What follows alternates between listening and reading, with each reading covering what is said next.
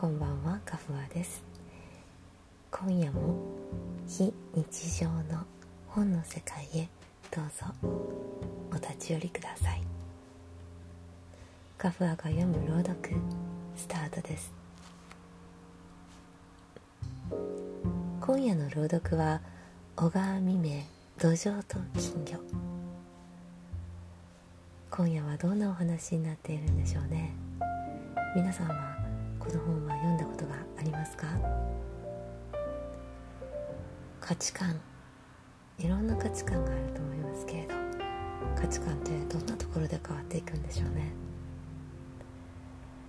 価値観が合うとかそんな言葉をよく耳にしますけれども価値観は違っているから面白かったりだとか新しい価値観を目にして自分が変わっていったりだとか、まあ、そういう側面を持っているものでもあります。今夜の物語「土壌と金魚」どうぞお楽しみください。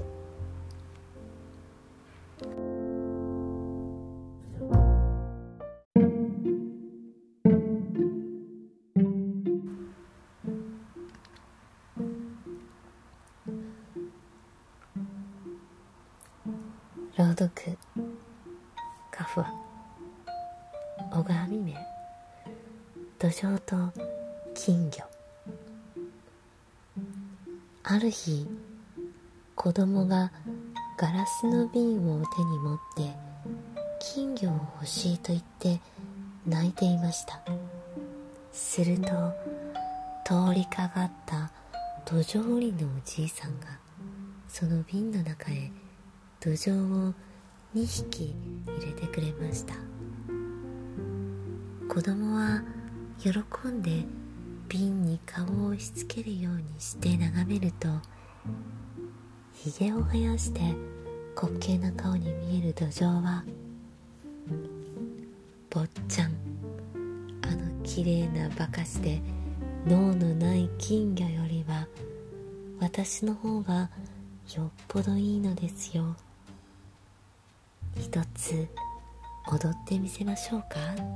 と言って一匹の土壌は瓶の底から水の上にまでもんどり打って滑稽な顔を表面へ出しまた瓶の底に沈みました。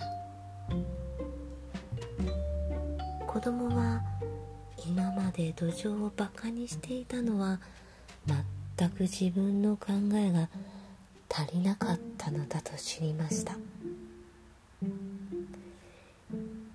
金魚よりか愛嬌があるし踊りもするしずっと面白いやと子供は瓶を持ち歩いて友達に風潮したのです。金魚を持っている子供たちは笑ってそんな土壌なんかなんだい。この金魚は高いのだぜと言って相手にしませんでした。坊ちゃんは悲しむことはありません。まあ見ていてごらんなさい。と土壌は言いました。ジメジメした嫌な天気が続きました。生活力の乏しい金魚はみんな弱って死んでしまったけれど土壌は元気でした。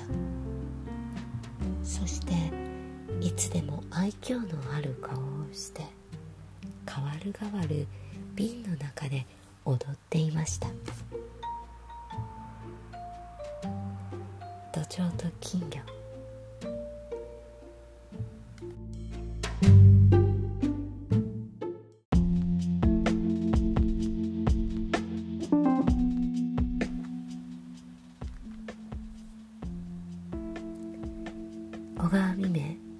土壌と金魚いかがだったでしょうか？うん。1977年昭和52年の4月。1000これでえー、もともとの初初版の時は1928年昭和3年の5月。昭和3年です。昭和3年はそっか。金魚は高価で高いものだったんですね。土壌。皆さんは土壌と金魚だったらどちらが欲しいですか？どちらを見ていると楽しいでしょうかね。心が和むのはどちらなんでしょうか？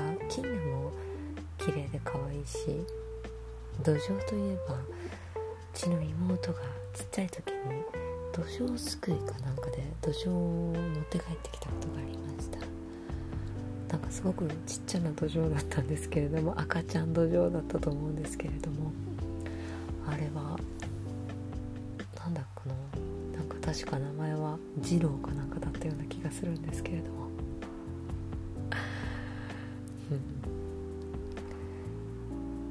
金魚のいろいろありますね、えー、私の祖母祖母祖母と祖父はですね奈良奈良の人だったので、えー、奈良といえばね金魚が盛んなのでとてもね金魚が元気なんです。強いんです。で盆踊りとかに行くとですね大抵神戸の金魚なんていうのは本当に金魚すくいしちゃってお家持って帰ってもまあ1週間ほどすればもうねお墓を作らなくちゃいけないような感じになっているんですけれども奈良の金魚は郡山の金魚っていうのはねそんな山ではございません。私もちっちゃい時にびっくりしたんですけれども奈良の金魚っていうのはね死なないんです。本当に長生きをするので恋になるぐらい大きくなります。あれ？金魚？この金魚は恋だったの？って思うぐらい大きくなって。本当に恋なのかなっていう、うん、恋になるんですよ。ありえないと思うんですけどどうなんでしょうね。ちょっと金魚業界の人に聞いてみたいですけれども。本当にあの恋になるんです。あの大きな。恋が混じっているのか。もうちっちゃい時に金魚は恋？恋？の赤ちゃんは金魚なのかなとか勝手に想像したりとかしてたんですけど。うん金魚ねすごく強い。でまあ生き残った金魚がまあ大きくなってで、まあ、たまたま祖父のお家にはですねあのお庭がお庭の中にも池がありまして日本庭園みたいな感じですごい良い感じのあの風情のある池がありましてもそこに鯉なんかいるんですけれどもさすがにそこに放ちはしませんでしたけれどねえそこに入れて育てればよかったのにと今はなって思いますけれどもね。うん。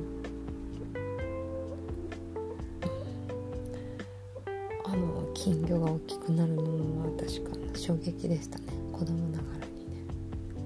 うん。でも土壌は土壌でねなんかね本当にひげがあって可愛いもんだなっていう感じでしたけどまあ妹の土壌でしたので私はあんまりそんな可愛がったような記憶はないんですけど、まあ、名前が次郎だったなっていうことだけを覚えてる。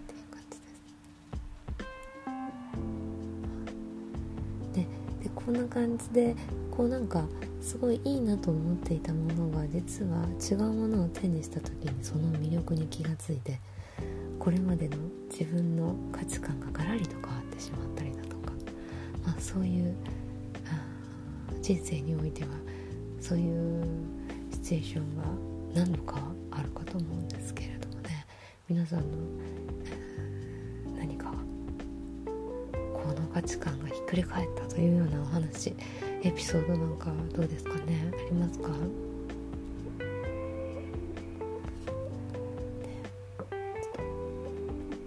またそういうお話もコメントの方に寄せていただければと思います。で、えーこのポッドキャストはうんと